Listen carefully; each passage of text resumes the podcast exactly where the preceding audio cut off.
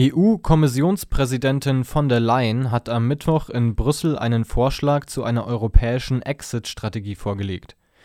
Medienberichten zufolge sieht der Plan gemeinsame Entscheidungen und Investitionen in Billionenhöhe vor.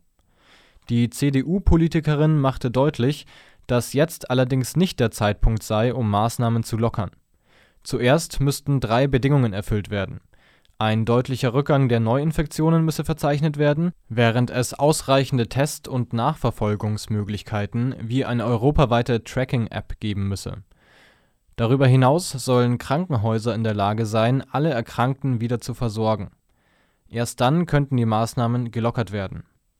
Lockerungen seien jedoch nur sukzessive möglich, wobei ältere Personen und Vorerkrankte länger isoliert bleiben müssen mit Blick auf die europäischen Binnengrenzen forderte von der Leyen die EU-Staaten dazu auf, ihr Vorgehen untereinander abzustimmen, um die Zunahme des grenzüberschreitenden Verkehrs, beispielsweise für Einkäufe, zu verhindern.